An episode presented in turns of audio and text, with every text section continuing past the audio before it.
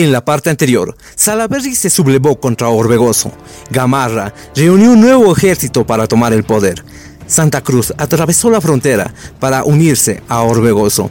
Ante esto, Salaberry decide dejar el pasado atrás y aliarse con Gamarra. Dos alianzas, dos grandes ejércitos. Uno domina gran parte de Perú y el otro es superior numéricamente. ¿Cómo acabará esta guerra de generales? ¿Quién liderará a Perú y a Bolivia? Hoy lo veremos en la segunda parte de este olvidado conflicto bélico. Salaberry, hombre de decisiones rápidas, no vacila mucho y en julio de 1835 envía ante el jefe cusqueño a dos emisarios proponiéndole la alianza militar contra Santa Cruz. Pero las palabras de Salaberry no le bastarían y pronto se arrepentiría de ellas, porque ante la presencia más amenazante de Santa Cruz, comprende que se ha precipitado al distanciarse de Gamarra, que puede ser un aliado eficaz. Se olvidan ciertos rencores. Son hombres de decisiones rápidas, no vacilan mucho y en julio de 1835 envía ante el jefe cusqueño dos emisarios, Felipe Pardo y Juan Ángel Bujanda, proponiéndole la alianza militar contra Santa Cruz. Gamarra acepta gustoso, hace rápidamente tratados y convenios con Salaberry en donde básicamente dice, bueno, ganamos, ganamos, vencemos estos dos sujetos, tú te quedas como presidente y yo me voy de Perú a, a Chile porque esas playas son hermosas. Eh, no, para desempeñar una función de diplomático. Y sí, pero Gamarra tenía un asunto más que hacer. Él escribió en los mismos días cartas a Santa Cruz afirmando que aún eran aliados y a Salaberry afirmando que el pacto estaba concretado. Es entonces que Gamarra intenta hacerle una, una redada a Santa Cruz, pero Santa Cruz está bien informado y lo que él hace más que nada es encarcelar a, las, a los emisarios de Gamarra que le habían enviado una carta para que ambos se reunieran. Es así que la amistad entre estos dos sujetos finalmente se rompe de manera irreconciliable. El ejército boliviano recibe en Lampa un importante refuerzo militar, consistente en una división peruana de infantería, un escuadrón de caballería y una batería de artillería al mando del general Blas Cerdeña, que comienza aquí su carrera al lado del mariscal de Cepita. Santa Cruz aprecia este aporte muchísimo, ya que más allá del ámbito militar, esto es importante para la parte política. En su ejército ahora también están peruanos, y de inmediato da a sus fuerzas la denominación de el Ejército Unido. Pone la caballería a puestas bajo el mando del general Otto Felipe Braun, alemán de nacimiento y veterano de las guerras de independencia, el cual será muy importante cuando se crea la Confederación, y del cual también hablaré en un próximo episodio.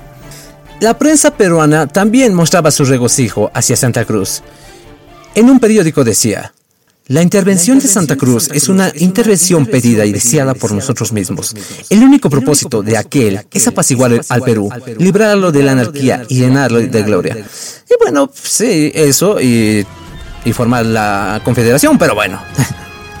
Mientras tanto, Orbegoso, que como líder militar no puede hacer mucho, hace sus funciones de presidente y convoca a varios departamentos que lo apoyan para firmar lazos con Bolivia y así empezar a crear la futura gran nación. Santa Cruz no carece de motivos para considerarse satisfecho. Esta intervención que él tanto anhelaba no ha sido impuesta por, por las armas, ha sido solicitada por los mismos peruanos.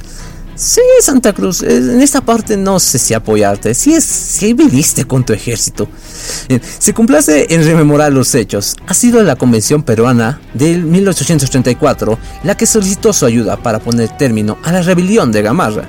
Ha sido el general Nieto quien, frente a una situación crítica, también solicitó sus auxilios. Aún así, no hay que apresurarse a la victoria, pues la última palabra la tienen las armas y solo ellas decidirán quién se queda en el poder.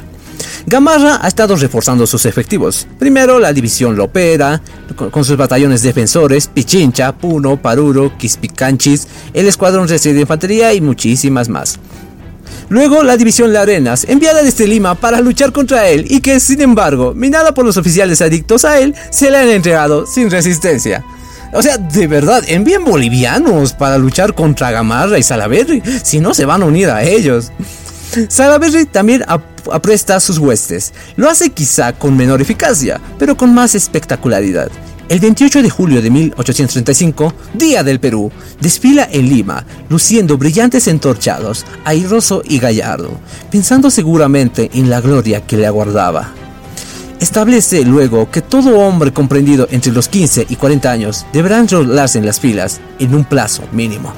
Sí, Salaberry, creo que eso creo que así no te estás ganando el apoyo popular. Creo que lo que eh, quien hace bien eso es Orbegoso y Santa Cruz.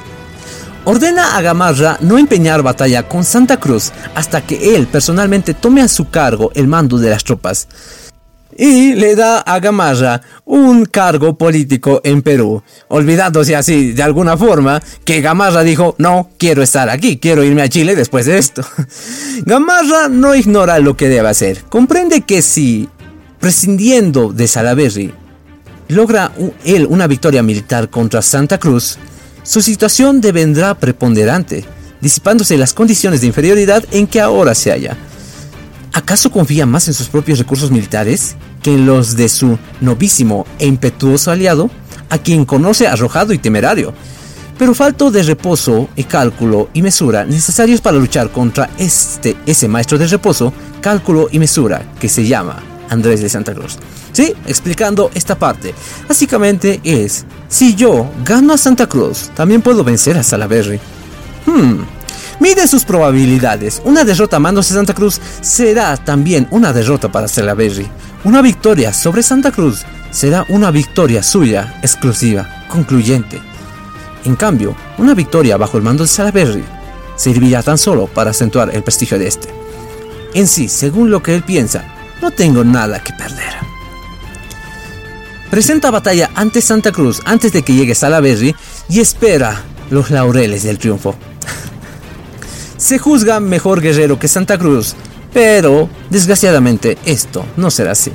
Sabe que el mariscal boliviano, excelente como organizador de tropas en tiempos de paz y más eficiente aún como estadista, no brilla con igual intensidad en el empleo de las armas, pues parece que no leyó suficiente sobre la biografía de Santa Cruz, como yo. Gamarra le conoce de antiguo y confía en que, frente el uno al otro, habrá de interponerse la capacidad estratégica de quien escogió el campo de batalla de Ayacucho sobre el desafortunado guerrero de la campaña de Talón. No es tiempo de vacilaciones. Además, la retirada que le pide Salaberry es difícil y aparte de sus consecuencias desmoralizantes para la tropa, le hará desperdiciar una oportunidad que acaso no vuelva a presentarse. Entonces, con sus generales decide qué hacer y al final toma su decisión ignorando a uno de sus generales. Quiere atacar envía a Ropera a la cabeza de una división con instrucciones de no rehuir combate. Luego, todo el ejército se pone en marcha hacia Santa Cruz. Santa Cruz avanza en dirección a Puno, pero al, tener noticia del movimiento de Gamarra, maniobra sobre el flanco izquierdo de este, procurando tomar las alturas de Yanacocha. Santa Cruz se haya confiado, la disciplina, la sobriedad y el espíritu guerrero de sus tropas lo animan. Sin embargo, no ignora el hecho de que si Gamarra lo vence, él mismo perderá la vida y entonces Gamarra podrá, tendrá libre, camino para anexar a Bolivia en la forma en la que él desee. Gamarra es un buen guerrero y ocupa ante todo las posiciones estratégicas favorables. Examina el terreno y escoge una abra dominante, en la que coloca sus cuatro batallones de infantería y cuatro piezas de artillería. A su flanco, la caballería, listo para maniobrar en el momento oportuno. Frente a esta posición casi inexpugnable, se halla el camino angosto y sembrado de riscos y peñones, interceptado por el lago Yanacocha. O sea, sí, básicamente sí, Gamarra escogió un buen lugar. Serán difíciles las maniobras de Santa Cruz en este terreno y sus hombres quedarán sesgados por los fusiles de Gamarra.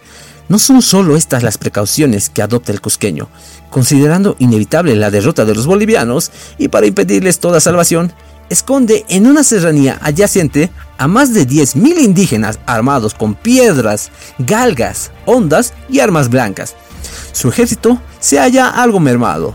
Cuenta con 3.000 hombres de línea y los 10.000 indios inútiles en la pelea, pero provechosos después de la victoria.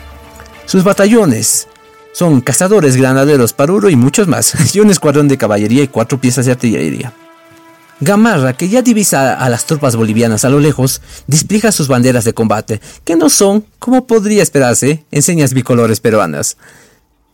Flamean al viento unos pendones negros, trágicos, impresionantes. A las 5 de la mañana, el día 13 de agosto de 1835, la vanguardia peruana, comandada por Lopera, choca con las avanzadas del ejército de Santa Cruz. Para motivar a sus coroneles, Santa Cruz les dice, el que llegue primero a la cima del cerro encontrará ahí el plumaje del generalato. Básicamente los haciendo. Y sus coroneles eran José Vallivian y Francisco Anglada. ¿Quién es José Vallivian? También será importante en el futuro. Y quizás en otro episodio, porque esto está quedando larguito. Después de algunas escaramuzas, Otto Felipe Brown recibe orden de atacar a fondo a la izquierda de, Gamarra. Análoga instrucción es impartida a Trinidad Morán para atacar el flanco derecho del enemigo con dos compañías del Ayacucho y Arequipa. El escuadrón escolta cubre la retaguardia. Al percatarse de la maniobra, Gamarra refuerza sus alas, debilitando el centro, y Santa Cruz ordena concentrar el ataque sobre esta parte desguarnecida. Se combate con denuedo, las fuerzas de Gamarra defienden sus posiciones, pero se advierte en ellas alguna inexperiencia. Están mal comandadas por sus oficiales. Y es que bueno, las tropas de Santa Cruz tuvieron mucho tiempo de prepararse, pero las de Gamarra solo tuvieron semanas o hasta o cortos meses. Los bolivianos conquistan el ala izquierda y después de hora y media de ataque derrotan completamente a esta fracción del ejército de Gamarra. La división destacada contra Lopera obtiene igual resultado. En el ala derecha, Trinidad Moran ha destruido al enemigo y flanquea peligrosamente. Carga pocos minutos después al centro del ejército peruano, que ya no existe más. Aunque de corta duración, la batalla resulta sangrienta. 1500 cadáveres enmarcan ese campo de batalla. Vallivian y Anglada han logrado ascender simultáneamente al cerro y llegando juntos a la cumbre ganan el generalato ofrecido por Santa Cruz. Distanciados por un, incidente anterior, esta vez la gloria común los impulsa a unirse en dramático abrazo. Santa Cruz captura a 915 prisioneros, algunos de los cuales se incorporan a su ejército. También caen 78 oficiales. Toda la artillería enemiga 1200 fusiles y el parque. Al día siguiente de la batalla, fusila dos jefes gamarristas, el coronel La Torre y el capitán Moya. Manuel Valdivia, comandante peruano de grandes méritos, ha muerto en la acción. La Torre era, era jefe de la caballería adversaria. Santa Cruz le ha hecho fusilar en la plaza de San Jerónimo en altas horas de la noche. Solo la luna y unos soldados embosados han contemplado el espectáculo pavoroso. Nadie conoce el motivo de la cruenta determinación. Gamarra, como siempre, se escapa, emprende la fuga perseguido por Morán. Todavía intenta oponer alguna resistencia en Ayacucho, pero la presión de las tropas bolivianas lo obliga a desviarse hacia el departamento de Jauja. No tiene nada que hacer ya. Sobre él se cierren las iras de Salaberry, a quien ha desobedecido. Claro, pues, o sea, tenías tropas y ahora no tienes nada. Y el encono de los generales de Santa Cruz que le detestan. Ha combatido con valor, pero la moral de sus hombres se ha desmoronado ante la violencia del ataque boliviano. Los indios, es interesante oír todo esto acerca de nuestro ejército alguna vez. Los indios, esos guerreros pasivos parapetados en los cerros, han huido al ver la derrota del caudillo de los pendones negros, aumentando aún más la confusión de las fugitivas huestes. Pese a su astucia, Gamarra ha cometido un grave error estratégico. Su seguridad en el triunfo le ha impedido buscar con anticipación un camino para la retirada. Básicamente, por, estaba tan seguro que iba a ganar que no planeó un plan B. Y por ello, ahora su derrota linda con el desastre. Le han vencido la superioridad de armamento y la mayor disciplina y acometividad de las tropas de Santa Cruz. Así como una más acertada dirección de la batalla. Con esta derrota pierde no solo una situación militar, sino su posición política, suplantada automáticamente por la brillante personalidad de Salaverry, el jefe que le recomendará no presentar batalla y cuyas órdenes ha desobedecido. En cambio, por esta batalla, la batalla de Yanacocha, Santa Cruz está más que feliz. Se considera que esta es la primera, la verdadera batalla que ganó Santa Cruz, hecho y derecha, porque ya había ganado batallas antes, por supuesto es el mariscal de Cepita, pero aquellas batallas eran hasta cierto punto indecisas, no se sabía bien que había ganado. Santa Cruz está feliz, concede a sus soldados las medallas con la inscripción vencedor de Yanacocha y los cuerpos de ejército que asistieron a la batalla agregan la misma denominación a sus estandartes. El entusiasmo del triunfo no le ha hecho olvidar que no es el ejército peruano al que ha vencido. No menciona en su, parte al Perú, se refiere al disidente Gamarra y evita así agraviar con término alguno el amor propio peruano. Sí, o sea, básicamente no estoy luchando contra peruanos, estoy luchando contra rebeldes, contra golpistas. Esa es una mejor forma de verlo. Es tanto el júbilo que básicamente celebraban todos, peruanos y bolivianos. En Bolivia, de hecho, se concedieron medallas brillantes a los generales vencedores de oro y plata. La Paz, Chuquisaca, Cochabamba y Oruro y Tarija estaban en total alegría. De hecho, en La Paz se ha declarado un feriado indefinido. Hay cinco días de desfiles, procesiones y corridas de toros. Sí, que había corridas de toros en Bolivia. Eso es genial. Algún día tenemos que hablar de eso. Tal vez no, tal vez no mañana y tal vez no en mil años. Pero algún día. Santa Cruz entonces se retira, viendo una vez más aquel lugar en donde derrotó finalmente a Gamarra. Está feliz, más en su frente podría advertirse ese pliegue que indica cuál es su preocupación no vencida. O sea, Gamarra está en fuga. Pero aún queda una última amenaza. El más peligroso, el jefe final, el hombre a quien Santa Cruz realmente teme. Felipe Santiago Salaverry. Gamarra está escapando y es capturado por las tropas de Salaverry. Pero Salaverry está, aunque está furioso, totalmente furioso con Gamarra, y de hecho desea ejecutarlo, dice lo siguiente. Gamarra merece la muerte, pero conozco que si el país pierde y muero yo, él es el único capaz de emprender la emancipación del Perú. Sí, básicamente Salaverry fusila a quien él cree que debe fusilar. Mata a un mata a un colombiano delgado por haber escrito una carta irrespetuosa, pero no fusila a Gamarra por estas palabras. Salaberry, aunque sagrinario, es frío y calculador. Suele tener estos meandros psicológicos. Perdona a Gamarra, olvida que le ha perjudicado y se limita a desterrarle a Costa Rica el 19 de octubre de 1835. Santa Cruz, el mariscal de Cepita, sin ya la resistencia de las tropas de Gamarra, ocupa Cusco, Ayacucho y se prepara para marchar al norte y pelear contra Salaverry. Salaverry está en Pisco, se encarga de dar amplia difusión a la noticia de la derrota de Yanacocha. Es un hombre al que las dificultades y contrastes enardecen. ¡Peruanos! Dice a sus compatriotas. La división que mandaba el general Gamarra se ha perdido en las cercanías del Cusco. Los soldados peruanos que la componían, sorprendidos y mal situados, han sufrido una completa dispersión y el invasor extranjero ha pisado y escarnecido la insignia bicolor. Pero os prometo, oscuro, por lo más sagrado, que no seréis colonos de Bolivia, que no seréis presa ni juguete de un soldado sin reputación, que no seréis conquistados. Castigaremos ciertamente al bárbaro creyendo dominaros, oyó todos los derechos, no se respetó ni a sí mismo, atropelló la patria nuestra y no consideró el abismo, con sus manos abrió a la suya propia.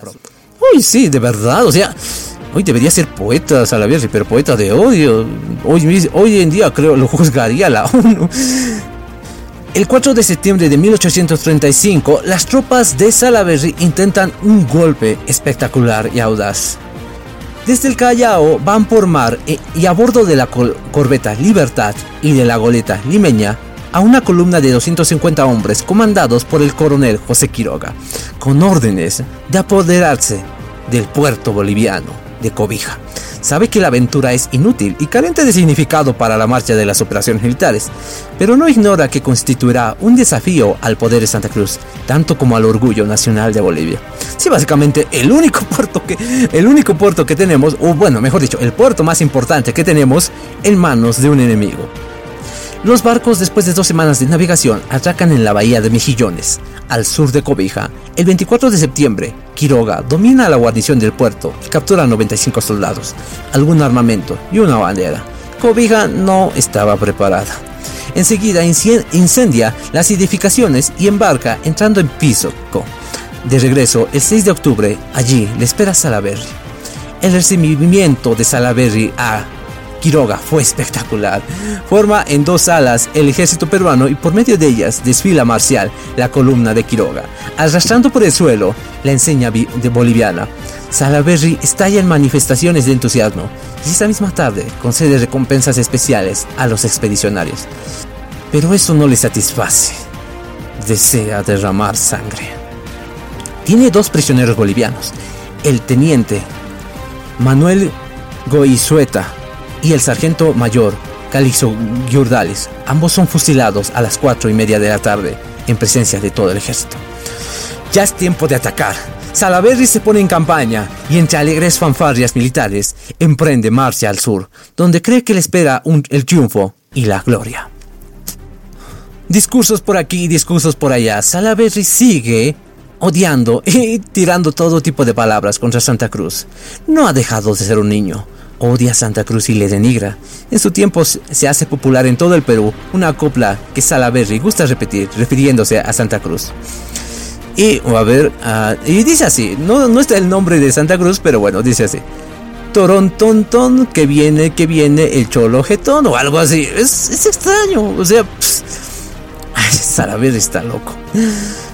Sin embargo, todo el mundo se cansa de odiar y en un momento Salaverry decide darle la oportunidad a Santa Cruz de volver a Bolivia de la forma siguiente.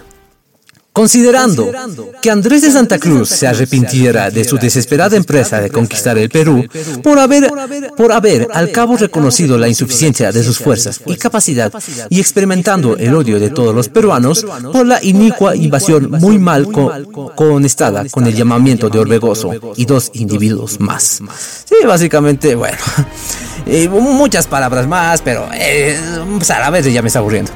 El decreto, un tanto infantilismo como el que muestra luego al vestir con gran lujo a 12 coraceros de elevada talla que lucen en sus cascos el cartel de coraceros de Salaberry. Sí, Salaberry está enloqueciendo, eh, como Hitler. Se están acercando las batallas finales. Mientras que Santa Cruz tiene a muchísimas tropas defendiendo aquí y allá la guardia y la retaguardia, excepto Cobija, claramente, Salaberry con un ejército inferior, lleva la, flota marítima, la Libertad, el Congreso y el Pequeño y la Ilima, todas ellas que también atacaron a Cobija anteriormente. Pium pium, aquí disparos por allá. Salaberry y Santa Cruz se acercan más.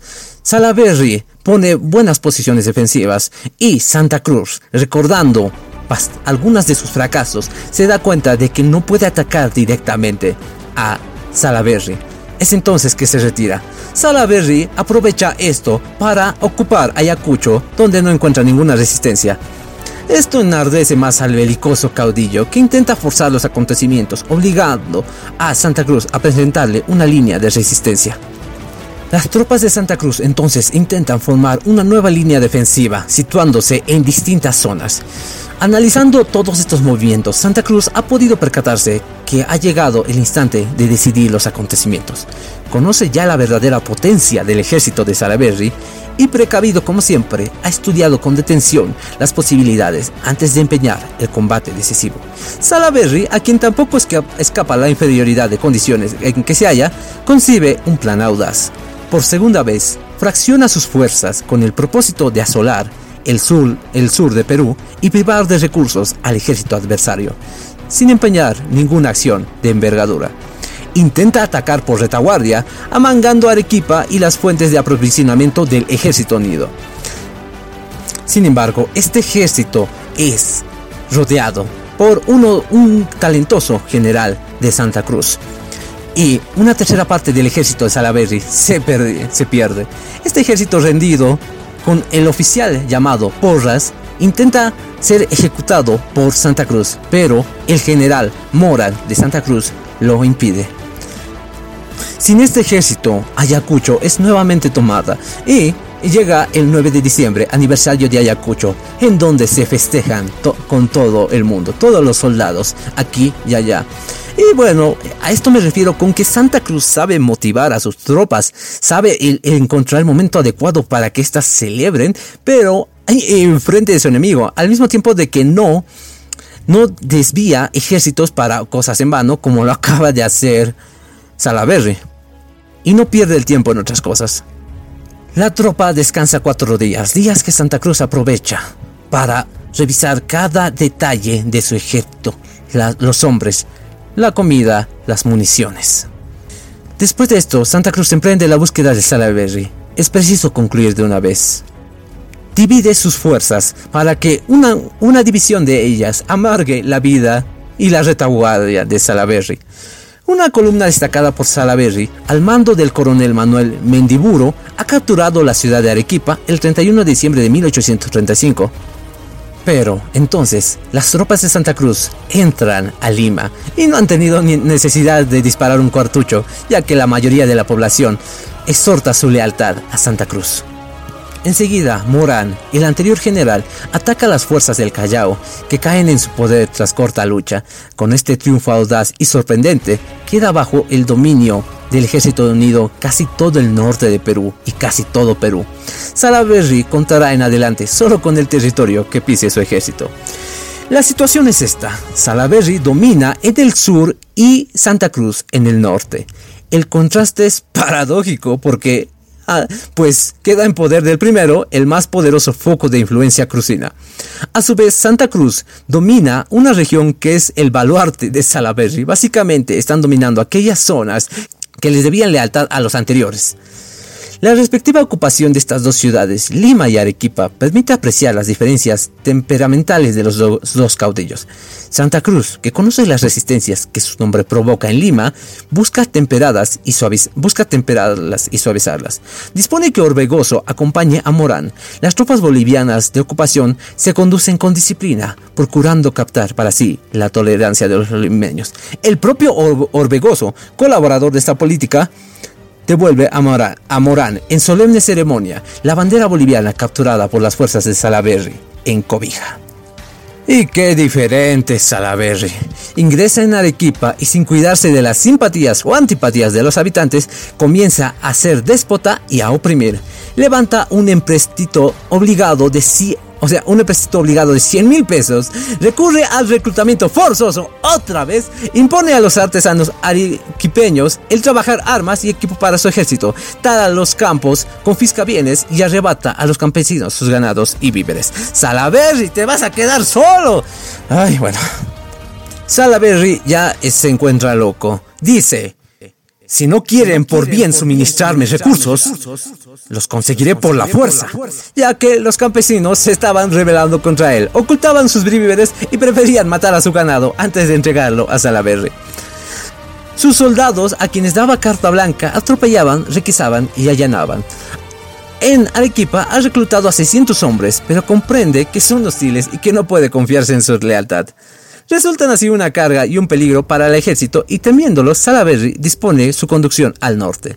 Nuevo motivo de enfado para los arequipeños, perdón, las mujeres en especial, pues se les priva sin causa aparente de sus padres, esposos y hermanos. Salaverry no repara ni enmienda estos errores sucesivos y continúa labrando su propio trágico destino. Al final nadie te va a querer, nadie va a visitar tu tumba. Y entonces se producen los primeros choques directos. El 26 de enero de 1836, una fracción del ejército boliviano, comandada por el general Quirós, derrota a Gramadal, a una, en Gramadal a una columna salaverrina encabezada por el general Vivanco. No se salva ni un solo hombre y todos son muertos o capturados prisioneros.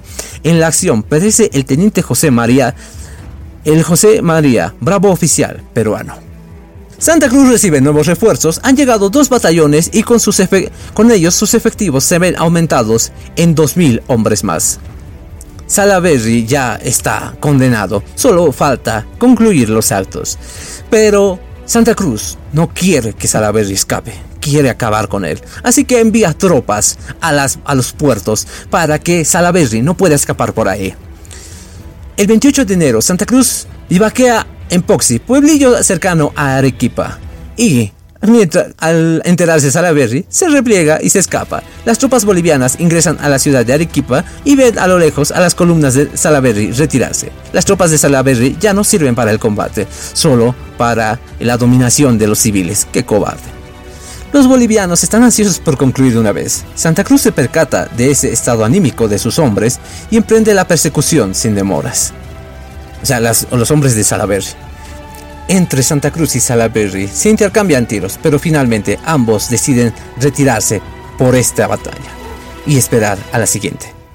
Salaberry entonces llega a un lugar en donde puede defenderse absolutamente bien. Ocupa posiciones sólidas, teniendo delante un río y se queda ahí a resistir a resistir hasta el final si fuera necesario. Santa Cruz insiste en una ofensiva y envía una columna al mando del general José Vallivian. Las tropas bolivianas atacan, pero la artillería de Salaberry, perdón, estoy un poquito cansado, la, artillería de Salaberry es muchísimo, muchísimo más tenaz y va acabando con los soldados bolivianos. Incluso los soldados bolivianos tuvieron que avanzar poniéndose encima los cuerpos de aquellos hombres muertos.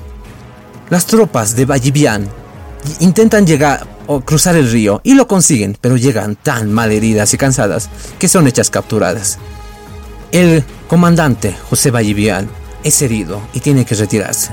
Salaberry ha vencido, pero en un extraño acto de admiración decide enviarle un mensaje a Vallivian diciéndole Decid al general Santa Cruz que los bolivianos han ostentado ayer un valor extraordinario, pero estéril.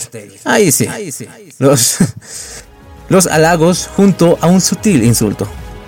Santa Cruz ya no sabe cómo atacar. La fortaleza de Salaberry es muy buena.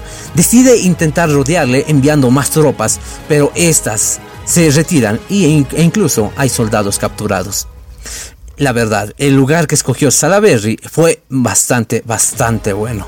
Quizás, como él dijo, era el mejor lugar para aguantar. Santa Cruz ya no sabe qué hacer, está perdiendo soldados a diestra y siniestra. Su fuerza obviamente no está mermada, pero ya no sabe qué decisión tomar. Entonces, entonces, en un intento de engañar a Salaberry, ordena la retirada. Sabe que Salaberry que está medio loco ya y, mareado por los triunfos que ha obtenido, se precipitará a atacarle. Y es exactamente lo que hace. Salaberry, creyendo desmoralizada y en, y en fuga a su adversario, concibe el proyecto de cortarle la retirada. Para ello, adopta un plan peligroso. Pretende pasar por varias ciudades y situarse en las alturas de Pau, Paucarpata, perdón, impidiendo la retirada al boliviano. Salaberry emprende la marcha y a las 5 de la tarde del 5 de febrero llega a esas ciudades sin novedad y allí, fiel a su costumbre, dicta la consabida proclama. Es de una consistente temeridad. Tiene al frente un enemigo poderoso y sin preocuparse por ello, emplea su tiempo en establecer para sus hombres el galardón de una cruz de oro como recompensa por su comportamiento en la defensa del puente de Uchumayi, o sea, la batalla anterior. Salaberry está feliz, pero no toma en cuenta que Santa Cruz está informado de su situación. Santa Cruz sabe que ahora todo está a su favor. Salaberry tiene el flanco descubierto y Santa Cruz lo va a aprovechar. Santa Cruz marcha en línea recta rumbo a Socabaya, que es el tercer objetivo de Salaberry. Con ello impedirá que el general peruano se posesione de las alturas de Pau Carpata, como tenía planeado, y le corte la retirada. Está visto, será en Socabaya donde ambos rivales cruzarán sus aceros. En la inminencia del combate, Santa Cruz arenga a sus tropas. Soldados, allí tenéis a los enemigos que habéis buscado a costa de tantas fatigas y de marchas más difíciles, por valles, ríos y cordilleras, en la estación más penosa. Estos son los que declararon contra vosotros la guerra a muerte. Vedlos y castigadlos. Bueno, o sea, no está tan mal. O sea, las de Salaberry están peor, de verdad. Y es así que los 1893 hombres de Salaberry se enfrentan a los que creo que son más de 10.000 hombres de Santa Cruz. El 7 de febrero a las 9 de la mañana comienza el combate. Un soldado de las avanzadas ha visto relampaguear las primeras bayonetas bolivianas. Salaberry de inmediato envía tropas a luchar contra los bolivianos, pero estos repelen todos los ataques. Las tropas, dos batallones de Salaberry, se ven obligados a replegarse. Salaberry, al percatarse del descalabro, insiste en el ataque, precipita contra las líneas bolivianas al batallón de cazadores de Lima, cazador y su otro batallón también de cazadores de la guardia, y por último a sus coraceros, a esos que les ha dado la placa rara. El nuevo empuje por su violencia conmueve la solidez de las líneas bolivianas, que comienzan a ceder. El momento se presenta peligroso y esta vez el propio Santa Cruz, encabezando el batallón 6, debe intervenir enérgicamente, logrando restablecer la situación. Las tropas bolivianas, alentadas por los refuerzos, emprenden el contraataque. Una carga furiosa acaba con, el batallón, con los batallones de Salaverry, que se ven obligados a dispersarse. Salaverry, con espada en mano y vistiendo una capa colorada, ruge y se bate con obstinación. Ha perdido a sus mejores unidades y es en vano que procura, con su esfuerzo personal desesperado, infundir impavidez a sus soldados, que comienzan a huir. El rostro demudado se precipita contra algunos de ellos y los mata. Grita y se debate, blasfema. querría, él solo, deshacer a todos sus contrarios, acuchillarles uno a uno, despedazarles, pero es inútil. Sus líneas ceden cada vez más notoriamente. El, al mando de Von Brown, perdón, de Otto Philip Brown, una carga de caballería decide la victoria. Los peruanos, perdida ya toda cohesión entre ellos, emprenden la fuga y el desbande en general. Salaberry ya enloqueció. Continúa acuchillando a sus hombres en retirada. Mata a ocho y en empeño trágico y estéril. A las once y cuarto del día no queda ya nada por hacer. Santa Cruz ha triunfado en Socabaya, sereno, frío, algo pálido, pero imperturbable ha dado sus órdenes de combate sin perder el control de sí mismo en ningún momento. No ha dejado de ser, ni bajo el fleco de las batallas, el calculador meticuloso, el hombre sin nervios. Y es así como se gana esta guerra, la guerra Salaverry-Santa Cruz. Una guerra que Bolivia ganó, junto a los hermanos peruanos de hecho, y que muchas veces se ha olvidado pero aún hay soldados en retirada y el propio Salaberry intenta escapar al mar, algo que Santa Cruz ya preveía.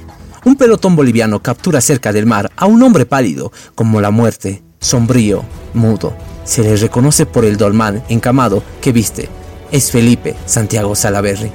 Los soldados le conducen de inmediato a Arequipa, ciudad en la que esa misma tarde ha ingresado triunfante Santa Cruz. Salaverry dirige una carta al presidente boliviano en la que ofrece no intervenir más en política si se le permite marcharse al extranjero. La comunicación no recibe respuesta.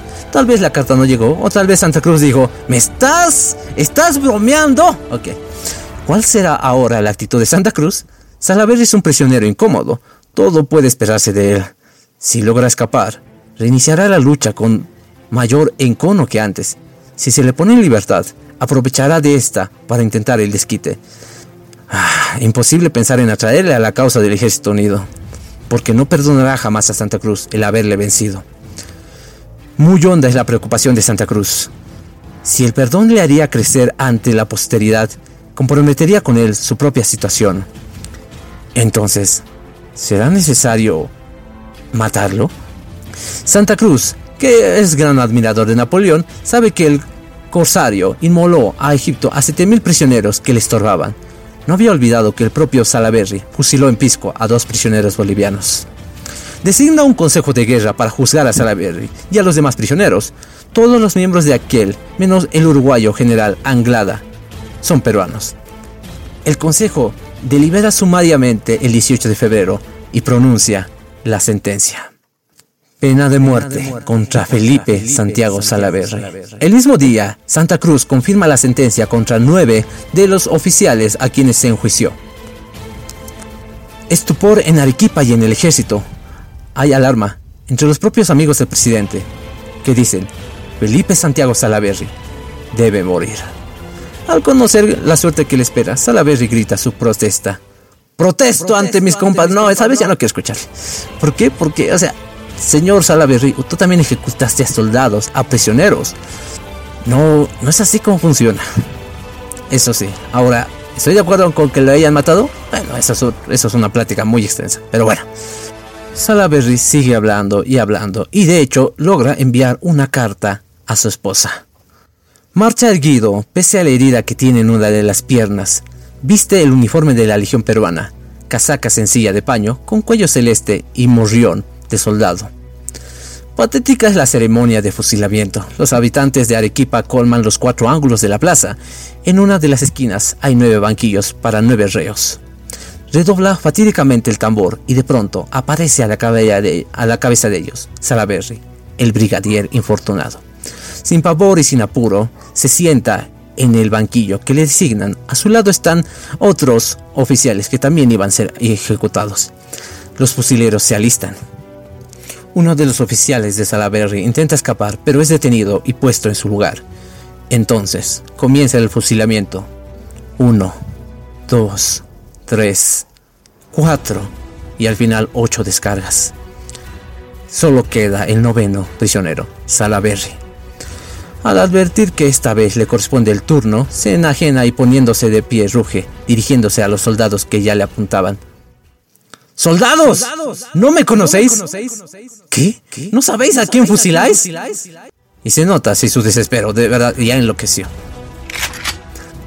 A su a sus palabras solo responde una descarga de fuego y plomo, y Salaverry se desploma para siempre.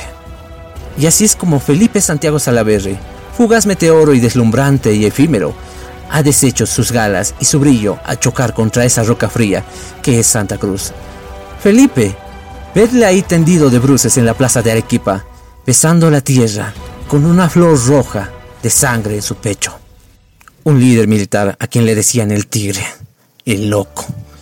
Quizá en el momento en que sus oídos iban a ensordecer para siempre, llegó todavía hasta ellos el acorde marcial y lejano de Salaberrina, Salaberrina, mientras sus ojos, a los que la muerte nublaría, contemplaban el desfile espectral de esas legiones gallardas, de peruanos conducidos por él a la destrucción y a la muerte. Felipe Salaberry, que entró joven al ejército, joven llegó a general, fue el presidente más joven que tuvo Perú y fue el presidente más joven que murió en Perú. Y ese es el final de Felipe Santiago Salaverry. El coronel José Quiroga, que ocupó el puerto de Cobija, también es enjuiciado, pero se libra de la ejecución por su noble comportamiento al ocupar Cobija. Y aquí es donde termina por completo. Bueno, ya, ya terminó hace rato, pero aquí finaliza la vida de Felipe Santiago Salaverry. Orbegoso se quedaría como uno de los líderes de la Confederación Perú-Boliviana, que sería más comandada por Andrés de Santa Cruz. Y formarían esa confederación, que también lucharía algunas batallas y algunas guerras. Una guerra también contra la Confederación Argentina. Y espero eso lo veremos en el siguiente episodio. De Agustín Gamarra también seguiremos hablando, porque la decisión de Salaberry de no matarlo repercutirá mucho en el futuro de Perú y Bolivia. Así es, Gamarra, como en las películas, volverá como el jefe de la como el jefe final de los siguientes conflictos. Los problemas y tensiones políticos militares entre ambos países no iban a terminar por lo pronto, pero estaba, ya estaban cerca. La verdad, no duraría más de 10 años. Y es así como en los próximos capítulos narraremos sobre la Confederación Perú-Boliviana, sobre algunos presidentes y sobre la batalla final, la guerra entre Perú y entre Bolivia. Y así termina este capítulo de hoy. Las fuentes de información para este capítulo fueron Biografía del gran mariscal Agustín Gamarra. escrito por Raúl Rivera Serna. La iniciación de la República. Contribución al estudio de la evolución política y social de Perú. Escrito por Jorge Basadre. De perfectos a mandatarios de la nación. La violencia en la época peruana. 1829 a 1836, escrito por Víctor Peralta Ruiz. Santa Cruz, el cóndor indio, escrito por Alfonso Crespo. Me pueden escuchar en YouTube en el canal de CERN Podcast, en Evox, Spotify y Spreaker con el nombre de Cid Rómulo Roma. Pues de Bolívar, Bolivia. Gracias a todos aquellos que han visto los videos, escuchado los audios y le han dado un me gusta o un corazón. Yo soy Iván, alias Sam Lone y me despido. Hasta la siguiente semana. Adiós.